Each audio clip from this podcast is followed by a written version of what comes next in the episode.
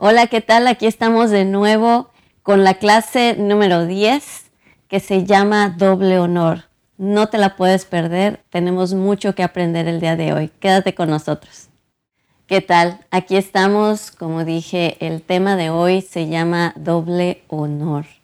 El tema de hoy es un tema que, que requiere de, de una humildad de nuestro corazón y una apertura de, de, de nuestros pensamientos, nuestra mente. Estamos siendo transformados en el espíritu de nuestra mente. Así que vamos a comenzar con una oración para pedirle al Señor que haga lo que tiene que hacer.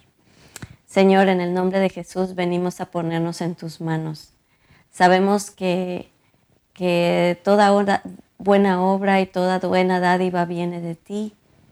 Señor, sabemos que tu Espíritu Santo fue el que el que fue encargado de llevarnos a toda verdad y el que está con nosotros. Así que Espíritu Santo te invitamos a venir, a rodearnos, a enseñarnos.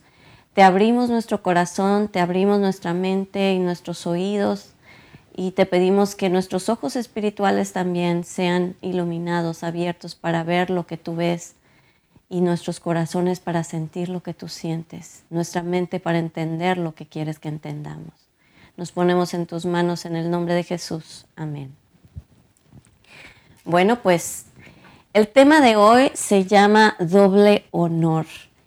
Y wow, tiene mucho que ver ahora con las autoridades en la iglesia. Y pues en la iglesia eh, muchas veces nosotros, dependiendo de la manera en que, en que tú estás yendo a la iglesia, del corazón con el que tú estás eh, asistiendo, honrando a Dios o simplemente cumpliendo, depende de, cómo tú puedas recibir siquiera este tema. Porque muchas veces, sabes que el Señor nos envía lo que necesitamos en paquetes que no nos gustan. Eh, a veces el Señor te pone a un jefe en el trabajo, que es tu jefe, pero que probablemente no te cae bien, pero es tu jefe y es tu autoridad. En la iglesia hay pastores que, que probablemente no te caigan bien, pero en la iglesia las autoridades fueron puestas por Dios. Y si tú estás asistiendo a una iglesia, ¿sabes qué? Tu pastor es tu autoridad. Tus pastores son tus autoridades. Muchas veces a través de nuestra vida ah, nos vamos a topar con que Dios está probando nuestro corazón por medio de esto. Dios nos instruye, sin embargo, a dar honor a nuestras autoridades.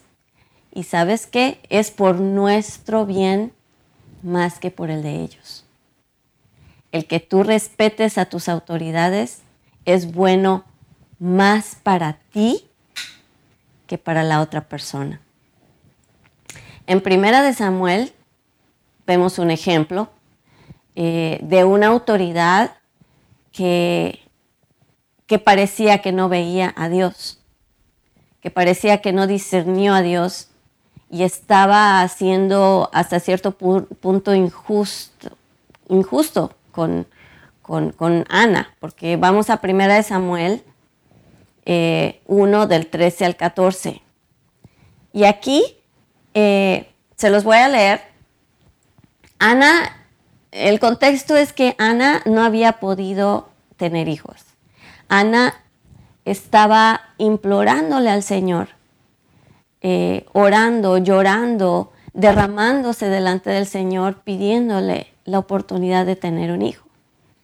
Y dice la Biblia en 1 Samuel 1, versículo 12, dice, y mientras ella oraba, oraba largamente delante del Señor, Elí, Elí era el sumo sacerdote, la observaba mover los labios. Supongo que la miraba de lejos. Y es que Ana le hablaba al Señor desde lo más profundo de su ser y sus labios se movían, pero no se oía su voz. Así que Elí creyó que ella estaba ebria. Y entonces le dijo, ¿hasta cuándo vas a estar ebria? Digiere ya tu vino. O sea que deja que se te pase el efecto del, del alcohol. Pero Ana le respondió, no, Señor mío, no estoy ebria, no he bebido vino ni sidra, lo que pasa es que estoy muy desanimada y vine a desahogarme delante del Señor. Wow. Ella estaba realmente derramando su corazón delante del Señor y estaba siendo muy discreta. Sin embargo, Elí no pudo discernir que ella estaba orando. Y ella estaba siendo, estaba siendo acusada injustamente. ¿Estamos de acuerdo? Estaba siendo eh, percibida de una manera errónea. ¿Y por quién? Por un siervo de Dios. Supuestamente el siervo de Dios debía tener el discernimiento y saber que ella estaba orando. Es la máxima autoridad. Sin embargo, ¿cuál fue la actitud de ella? Ella no se volvió y le dijo, oiga, ¿qué le pasa? ¿No se da cuenta que estoy llorando? ¿No se da cuenta? Usted debería saberlo, ¿no? Que está en comunión con Dios. Eso pasaría hoy, el día de hoy en la iglesia, ¿sí? Eh, pero la actitud de Ana fue totalmente respetuosa. Y fíjense lo que le dijo. Ana le respondió, no, Señor mío, no estoy ebria. En ningún momento respondió con ofensa, en, en ningún momento respondió de mala manera, ni juzgó. Su corazón estaba en el lugar correcto ella estaba en comunión con Dios. Y es lo que pasa cuando estamos en comunión con Dios, que cuando, cuando estamos en la presencia de Dios, no hay lugar para resentimiento y juicio. Y de esa presencia ella habló. Y habló con respeto a su autoridad y le dijo, no, Señor mío. Y y la actitud de ella causó que Elí la bendijera. Pero si algo semejante sucede aquí en, tu iglesia, en la mía, eh, tal vez me estás viendo de otras iglesias en otras partes de la ciudad, del país, del mundo, no lo sé. Pero ¿cómo hubieras respondido tú? Si alguien te hubiera dicho que estás borracha cuando estás orando. Vamos a, vamos a ser honestos. En, dentro de nosotros tenemos una tendencia a, a responder con nuestra carne y a juzgar inmediatamente. Y creo que hubieras dicho, me voy de esta iglesia, porque ese, ese pastor no discierne a Dios. Y mucha gente se va de iglesias y y juzga y, no solo se va, sino que habla mal de sus pastores. Es que yo me fui de ese lugar porque trácate, trácate, trácate. No, no es así. La actitud de Ana eh, le, le causó después de todo bendición. Entonces, ¿qué pasó con ella? Que después de esto, ella, ella con todo respeto y, honrando a sus autoridades, le dice, no piense que su sierva es una mujer impía, no piense que su sierva se está poniendo en una posición de humildad, es una mujer impía. Es que es tan grande mi congoja y mi aflicción que hasta ahora he estado hablando. Y él le respondió, hablando su corazón, y él le respondió, vete en paz y que el Dios de Israel te conceda lo que has pedido. Wow. Y, y ella dice, ella se fue de ahí y comió y dejó de estar triste. y dice que después al día siguiente ella participó en adoración. Ella, ella tuvo paz en su corazón, porque sabes que ella sabía que la bendición del sacerdote tenía peso. Y ella sabía que si el sacerdote había pronunciado su bendición, ella iba a ser bendecida, aunque lo hubiera malentendido. Ella se posicionó de una manera humilde y recibió bendición. Y si lees el resto de la escritura te vas a dar cuenta que ella se embarazó y dio a luz a un bebé y lo dedicó al servicio del Señor. Y entonces, ¿qué aprendemos de esto?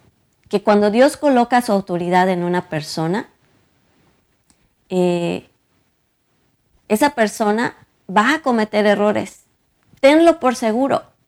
No hay ninguna persona, por muy, por muy apóstol, por muy ungido, por muy lo que sea, no hay una sola persona en la tierra que sea perfecta. La Biblia lo dice, no, no hay perfecto ni a un uno. Y una u otra vez, esa persona te va a fallar. Y eso significa que, que tu actitud nunca debe ser de juicio, sino de reconciliación, de respeto, de buscar allanar el camino para poder seguir caminando juntos. Ana recibió su bendición, recibió su promesa, porque no se cerró a la autoridad, aunque su autoridad en ese momento se vio insensible por un momento. Aún así, fíjate, Dios vio esto, lo convirtió en algo bueno y usó a este sumo sacerdote, a Elí, para bendecirla.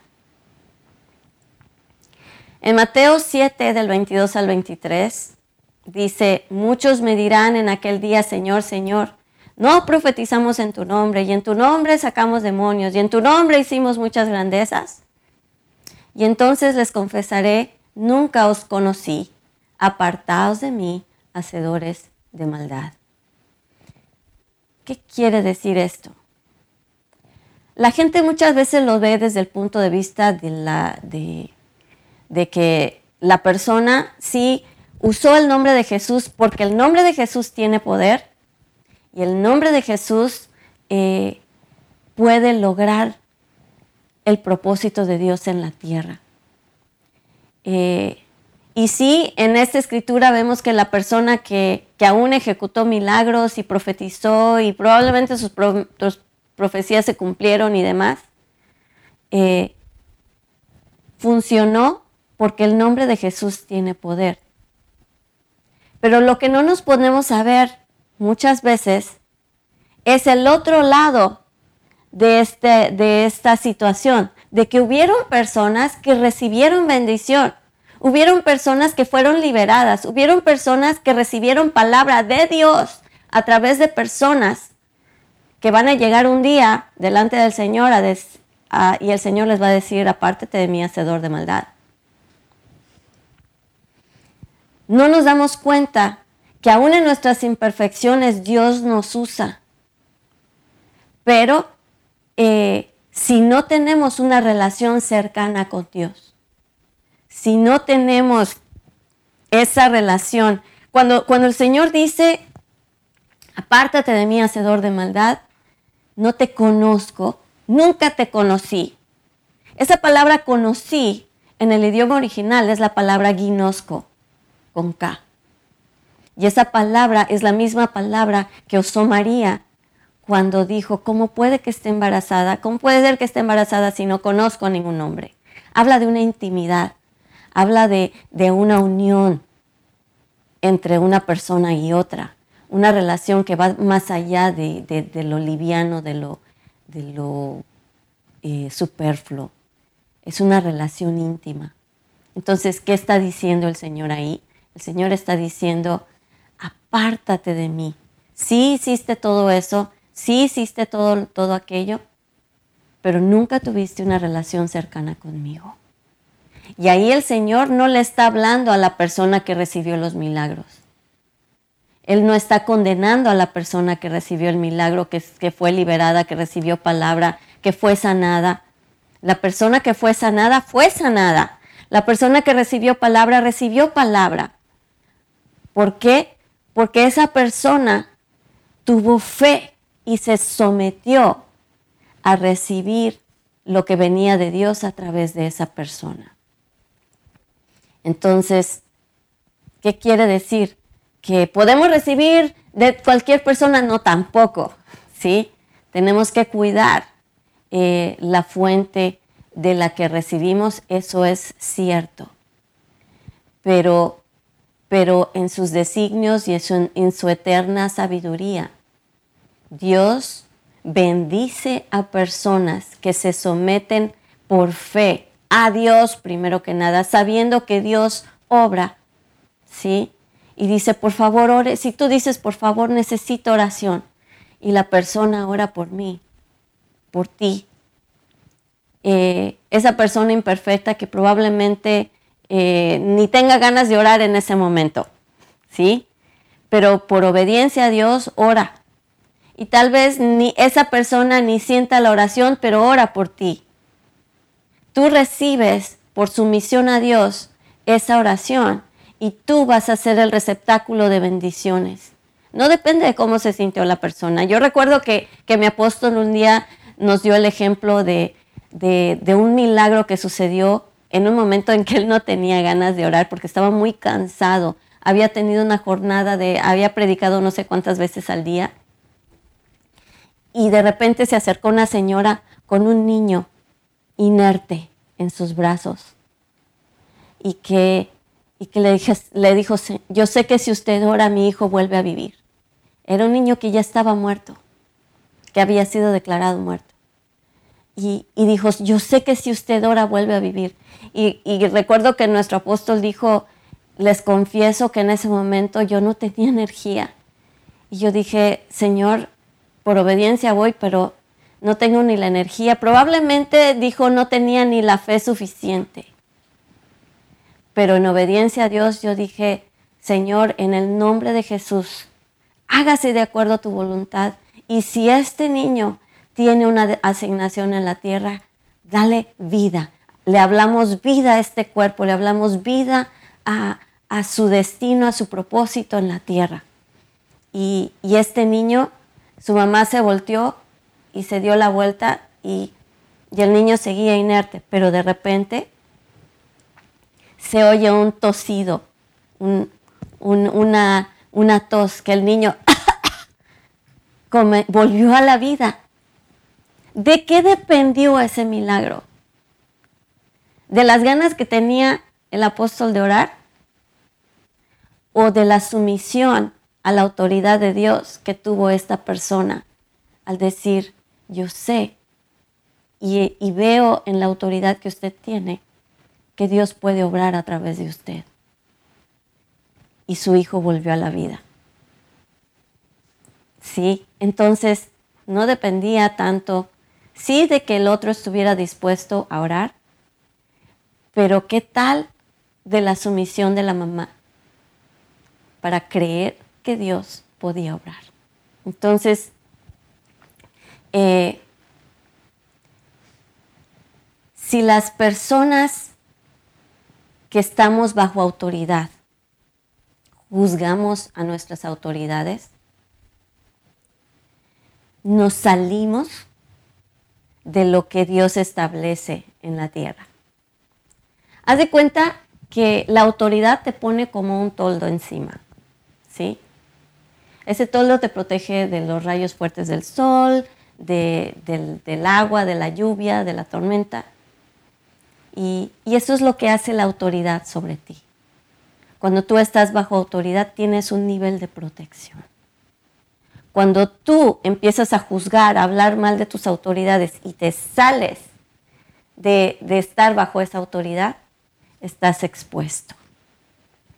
Te expones a, que el enemigo pueda hacer lo que quiera contigo. ¿Qué pasa? Por ejemplo, tú lo puedes ver en un ejemplo claro, un rebaño de ovejas. Somos ovejas, ¿sí? Un rebaño de ovejas. ¿Qué pasa cuando cuando una ovejita se aparta del rebaño? ¿Qué sucede? Que siempre hay un lobo alrededor y espera el momento propicio. Va a haber un momento en que una ovejita diga, ay, este pasto no me gusta, voy a buscar otro en otro lado. Y, y se va a buscar pasto en otro lado y en lugar de encontrar el pasto, eh, se encuentra al lobo. Y puede que por un momentito estén, esté, esté pastando muy alegremente y muy cómodamente. Pero el lobo la está esperando. El, el no estar bajo autoridad nos expone. ¿Por qué? Porque, como, como dijimos hace rato, las autoridades fueron puestas por Dios. Lo vimos en otras clases. Y si tú te rebelas en contra de la autoridad, lo dice en el libro de Romanos, te rebelas en contra de Dios mismo. Y al rebelarte en contra de Dios mismo, eh, te estás poniendo, estás poniéndote en afrenta a Dios. Y esa es la posición que tiene el enemigo de Dios. Y te pones bajo la autoridad del enemigo. Cambias de posición. En lugar de estar bajo la autoridad de Dios, entonces te agarras de la autoridad del enemigo. Y él es el que empieza a tener eh, libre acceso a hacerte daño, porque le diste autoridad al rebelarte contra Dios. El rebelarnos contra Dios le da autoridad al enemigo en nuestras vidas. Ahora, eh, esto no quiere decir que nosotros tenemos que tolerar una vida de pecado de autoridades. Esto quiero que quede claro, ¿sí? Una vida de pecado no es una vida a la, que nos tengamos que someter. Cuando un líder es expuesto a un pecado, eh, adulterio, fornicación, abuso, robo, eh, ese tipo de cosas que se que se pueden comprobar y que son evidentes, tú no debes formar parte de ese liderazgo. ¿Ok? Eh, Dios no respalda el pecado. Y si un líder que está involucrado en adulterio, extorsión, homosexualidad, hechicería, porque la hechicería es manipulación, eh, herejías, falsas doctrinas, eh, y es expuesto públicamente y continúa sin arrepentimiento, sigue su vida de pecado, huye de ese ministerio. No te quedes ni un minuto más ahí, ¿sí? Porque Dios no respalda todo eso, no respalda nada de eso. Y tú no debes formar parte de ello. La escritura es clara en este asunto y no debemos aún comer con tal persona, porque dice en en 1 Corintios 5, del 9 al 11, dice, les he escrito esto, que no se involucren con los fornicarios. No del todo, con, no se involucren para nada, lo voy a poner en palabras eh, actuales, no se involucren para nada en los fornicarios con los fornicarios de este mundo o con los avaros o con los ladrones o idólatras, pues en tal caso os sería necesario salir del mundo. Mas ahora les he escrito que no se involucren. Es a saber que si alguno llamándose hermano, escuchen esto, si alguno llamándose hermano fuere fornicario o avaro o idólatra o maldiciente o borracho o ladrón, con el tal ni aún se sienten en la mesa a comer. ¿Trae esto balance a lo que les decía desde el principio? Sí, vamos a tener, hay, hay situaciones en que vamos a tener que perdonar la imperfección de nuestros líderes. Así como tú eres imperfecto, ponte tú cinco días o una semana en la silla de tu pastor o en la silla de tu líder sin cometer un solo error. Te reto a que lo hagas. No vas a poder, porque todos cometemos errores. y tu líder va a cometer errores. Pero una, una cosa es que perdonemos los errores y que reconciliemos diferencias. Y otra es que solapemos y seamos parte de un pecado que Dios no tolera.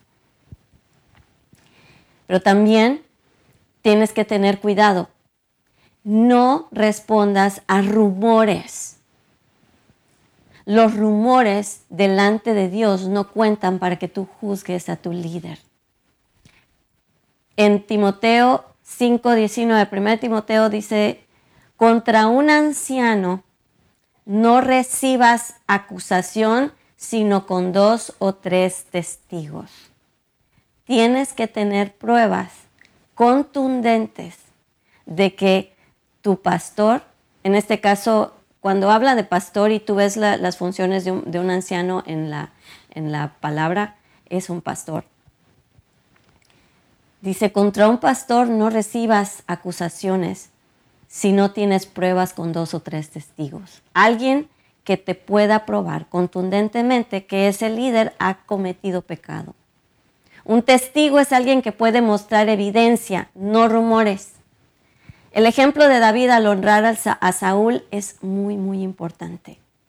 Él estuvo sentado en su mesa. Y estuvo sentado en la mesa de Saúl, David, eh, hasta que su vida estuvo en peligro. Después de eso, lo honró a distancia. Le perdonó la vida cuando pudo haber, haberse deshecho de él y ya estaba ungido como rey. Sin embargo, David vio más allá de lo que era justo y honró al rey, porque seguía siendo rey.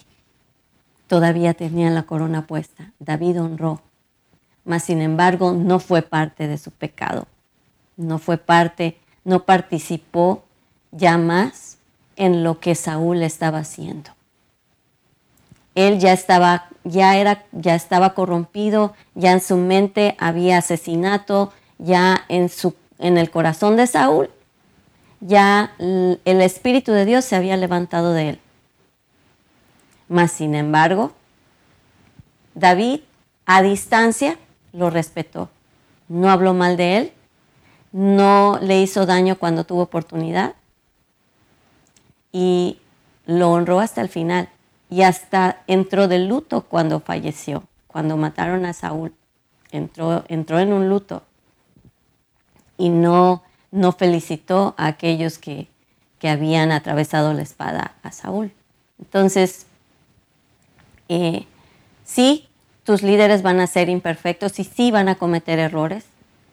Y tu deber no es acusarlos ni juzgarlos, sino buscar eh, cubrirlos reconciliarte, honrarlos y siempre estar dispuestos a, buscar la paz. ¿Qué pasó con Noé? Y esto no está en, este, en, este, en estas notas, pero Noé, cuando, cuando acabó el diluvio y después de un tiempo que lograron crecer uvas y demás, eh, imagínate tanto tiempo sin, sin, sin probar el fruto de la vid, eh, el, vino. Dice la Biblia que él eh, estuvo por un momento sin ropa, eh, se pasó de copas, estaba, estaba, como decimos, hasta atrás, o si, si eres de otro lugar, estaba ebrio, ¿sí? Estaba desnudo, y uno de sus hijos vino, ah, mira, papá está desnudo, ven, ven, y estaba queriendo hacer un espectáculo de su papá. Pero sus dos hermanos, ¿qué hicieron? Nunca lo miraron, sino que caminaron de espaldas, lo cubrieron y lo llevaron a, un lugar donde pudiera descansar. Esa debe ser nuestra actitud. Nuestros líderes sí cometen errores. ¿Cuál va a ser tu actitud? La actitud del hijo de Noé que lo expuso y se burló de él y habló de él a sus hermanos o la actitud de aquellos que sin mirar su desnudez lo cubrieron y lo llevaron a un lugar de descanso. Y si tú lees esas escrituras vas a ver cuál fue el destino de la descendencia de aquel que lo expuso y cuál fue el destino de la descendencia de los que lo cubrieron. Lo que lo cubrieron recibieron bendiciones. El que lo cubrió recibió, más bien, los dos hermanos que lo cubrieron recibieron bendición. Y el que lo expuso, sus generaciones recibieron consecuencias de maldición. Entonces, eh, tenemos que tener en cuenta todo esto al pensar en nuestras autoridades. tú tienes que tener un hambre genuina por Dios mismo, antes que nada. Por eso los primeros capítulos que vimos se trataron de la autoridad de Dios en tu vida, de tu cercanía a Dios. Si tú tienes esa cercanía a Dios, no vas a tener problema siendo ese hijo que honra a su autoridad. Entonces, eh, en Mateo 6, versículo 2, dice, llegando el sábado, comenzó a enseñar Jesús en la sinagoga, y muchos oyéndole estaban atónitos diciendo, ¿de dónde vienen estas cosas? ¿Y qué sabiduría es esta que le es dada a este hombre? Y tales maravillas que por sus manos son hechas. ¿No es este el carpintero, hijo de María, hermano de Jacob y de José y de Judas y de Simón? ¿No están también aquí con nosotros sus hermanas? Y la gente se escandalizaba de él, lo menospreció. Pero Jesús le decía, no hay profeta deshonrado sino en su propia tierra. O sea, al profeta lo deshonran en su propia tierra y entre sus parientes y en su propia casa.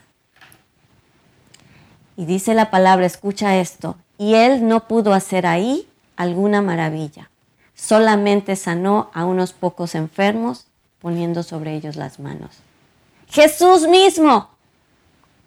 Y dice, y estaba maravillado Jesús de la incredulidad de ellos y rodeaba las aldeas de alrededor enseñando.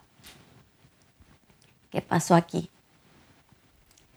Que la falta de respeto y la incredulidad de la gente hacia Jesús causó que él mismo no pudiera hacer milagros en ese lugar. ¿Cómo se traduce esto a nuestros días y, al tema que estamos tocando aquí? Que si tú deshonras, criticas y menosprecias a las autoridades que Dios te puso, no te esperes que hayan milagros, prodigios, sanidades y, demás cosas buenas en tu vida espiritual y en tu vida. ¿Por qué? Porque estás asistiendo a una iglesia en la que menosprecias al líder y Dios le dio autoridad a ese líder para orar por ti, para, para, para, para declarar bendiciones a tu vida. Cuando Él ora por la iglesia, la iglesia eres tú. Cuando el pastor, la pastora los bendicen, ese eres tú, tú eres la iglesia. Y, Él está en ese lugar donde tiene la autoridad para hacerlo. Y si tú lo menosprecias, no te esperes que esas bendiciones te alcancen, porque así como Jesús no pudo hacerlo, las bendiciones no alcanzaron a este pueblo por haberlo menospreciado. Si Jesús mismo no lo podía hacer, ¿qué te esperas de un ser humano como nosotros? Hay consecuencias en la deshonra. Entonces, solo los que tienen hambre son los que reciben enseñanza.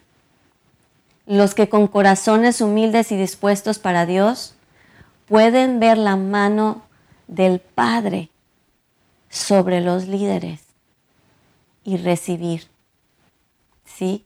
El que a ti no te parezca esto o aquello, o que pasó el pastor y no te saludó, perdónalo, no te vio probablemente. Probablemente estaba pensando en el sermón que iba a dar probablemente eh, es un ser humano y probablemente algo pues, sucedió, tuvo que regañar a sus hijos y su mente estaba pensando en eso. Piensa en ti mismo cuando tú estás distraído. No juzgues, sino lo primero que tienes que tratar de hacer es pensarlo mejor. Vete hacia pensarlo mejor en lugar de pensarlo peor inmediatamente. Y vas a ser bendecido. Y como les dije antes, a veces el paquete en que Dios nos envía la autoridad no es lo que nosotros queremos, pero sí es lo que necesitamos. Los que conocen al Padre reconocen la autoridad manifiesta en los que Él ha puesto y los que Él envía. Esto no necesita ser ni explicado, ni aprobado, ni probado. Si tú caminas con Dios, vas a responder. Si no caminas con Dios y caminas en la carne, vas a rezongar, vas a deshonrar, vas a menospreciar, vas a criticar, vas a echar rumores. Escucha bien esto y apúntalo, toma nota. Al grado en que, en que tú, en que usted reciba y honre al mensajero enviado por Dios, en ese mismo grado recibirá a Dios a través de esa persona. Ahí la deshonra recibirá de acuerdo a su deshonra, y si la honra, honra será su porción. ¿Qué tal? Las personas en autoridad debemos tratarlas y recibirlas como autoridad para recibir lo que ellos tienen como autoridad. Está escrito. Aquel que honra a un profeta recibe la recompensa del profeta. El que honra a un ministro, alguien que enseña la palabra, recibe la recompensa del que enseña la palabra. Un líder de jóvenes, por ejemplo, va a lograr que los jóvenes crezcan cuando los jóvenes lo vean como autoridad.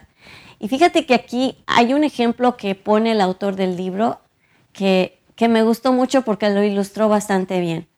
Dice que él llegó eh, a ser líderes de, líder de, los jóvenes de su iglesia y, este, y cuando llegó uno de, uno de los jóvenes viene y le dice, oye, ¿sabes qué? El líder anterior era mi cuate y este, y era mi, era mi, mi bro. Y este, tú vas a ser mi líder o vas a ser mi bro. Y, y él le dijo, bueno, si tú quieres recibir enseñanzas de líder y crecer con un líder, puedo ser tu líder. Pero si nada más quieres ser mi amigo y no recibir de mí como pastor, pues puedo ser tu amigo. Y, vas a recibir de acuerdo a lo que tú percibas de mí. Y, y eso no quiere decir que nuestros pastores y nuestros líderes no sean nuestros amigos. Claro que no. No estoy diciendo eso. Tú puedes tener una cercanía y puedes eh, tener cierta amistad siempre y cuando sepas que esa persona es tu líder y lo respetes como tal. No quiere decir que no puedas salir a tomar un café, no puede decir que no haya unas carnes asadas y que, y que no se conviva de una manera. Es una coinonía, ¿sí? Eh, es una coinonía sana que es necesaria para, para tener esa unión como familia de Cristo.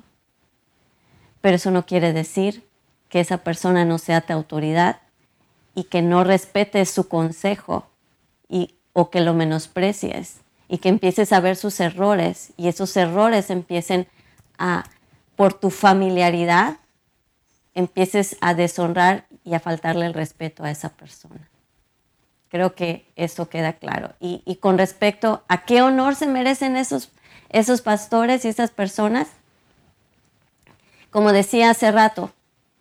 Dice en 1 Timoteo 5, 17, los ancianos que gobiernan bien sean tenidos por dignos de doble honra, mayormente los que trabajan en predicar y enseñar, porque la escritura dice, no embozarás al buey que, no le pondrás bozal al buey que trilla, porque digno es el obrero de su salario. ¿Sí? Dice que los ancianos, los que trabajan en predicar y enseñar la palabra, se merecen doble honra. hemos hablado de la honra que se merecen tus autoridades y demás. Pero aquí la escritura dice doble, doble honra. Quiere decir que para Dios, su representante en la tierra es más importante que cualquier otro. Porque sabes qué sucede, sobre todo en estos tiempos que estamos viviendo. La respuesta para el mundo y para que las cosas cambien en nuestras naciones está en la iglesia en la manera en que Dios puede hablar y transformar nuestros corazones. Es el lugar donde nosotros crecemos. Es el lugar donde agarramos las raíces para ser mejores en el mundo en el que vivimos. Si tú creces espiritualmente, si tú tienes la palabra enseñada, echada en buena raíz en tu corazón y, las enseñanzas que recibes las pones en práctica, vas a ser mejor en tu trabajo, vas a ser mejor en cualquier lugar en que te muevas. ¿Por qué? Porque el lugar en donde lo recibes, que es la iglesia, es un lugar sumamente importante en el reino de Dios. Lo que tú recibes ahí, lo manifiestas a donde quiera que vayas. Y es por eso que las autoridades en la iglesia se merecen doble honra. Lo que estas escrituras nos dicen es que eh, incluye la honra en cualquier manera en la que, en la que tú lo puedas honrar. las autoridades en tu iglesia, esto es para personas entendidas. Si esto te ofende, por favor, busca más a Dios. Esto, esta enseñanza es para personas que realmente entienden en su corazón lo que Dios quiere hablarte. Porque, porque si te ofende el que, el que tú honres a alguien que esté en autoridad en la iglesia, necesitas entonces sanar de algo en tu corazón que no te lo permite porque esa humildad que se requiere para honrar a tus autoridades solo viene de estar cerca y en la presencia de Dios y que Jesús se manifieste en humildad en tu corazón. La, primera persona que manifestó humildad fue Jesús. Se hizo hombre siendo Dios y no abrió la boca cuando lo acusaron porque sabía hacia dónde iba. Y nunca, nunca habló mal de nadie y nunca hizo nada que ofendiera a las autoridades en la tierra más que decir la verdad cuando la tuvo que decir. Entonces, eh, ¿cómo vamos a honrar a nuestras, a nuestras autoridades? Primero que nada, recibiendo de ellos, honrándolos y respetando. Si te dan consejo, síguelo honra a tus autoridades con tus ofrendas, con tus diezmos, no porque, no porque se los estás dando a ellos, sino porque, como dice esta escritura, el obrero es digno de su salario. Tú vas a trabajar cuántos días a la semana y te esperas que al final de ese tiempo te den un cheque, te den tu salario. Un siervo de Dios ha dejado todo para enseñarte a ti y para llevar a sacar adelante tu iglesia. Él también es digno de su salario. Y nunca debes juzgar a un, a un, a un obrero, a un siervo de Dios, porque no vive en pobreza. Un siervo de Dios nunca debe tener la expectativa de vivir en pobreza por ser siervo de Dios. ¿Sí? Que hay personas que son humildes, sí las hay, y no todos, no estoy hablando de un evangelio de prosperidad, porque, porque Dios no nos ha llamado a todos a tener mucho dinero, no se trata de eso, se trata de que tú tengas el suficiente respeto y la suficiente eh, sentido de honra en tu corazón hacia Dios para honrar a su autoridad delegada honralos de la manera que puedas. Y miren, han habido ocasiones en que, en que yo he estado visitando algún lugar y, yo recuerdo que una vez una viejita vino conmigo y, y me dijo, y me dijo, pastora, yo no tengo mucho, pero esto que tengo se lo doy de todo mi corazón. Y, y, me, y me quebrantó el corazón porque se quitó un anillo de su mano y me lo puso en la mía.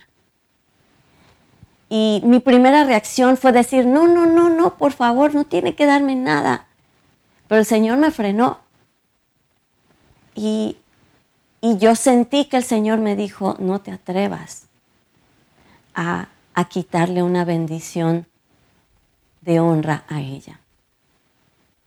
Porque al honrarte a ti, ella está recibiendo mi bendición.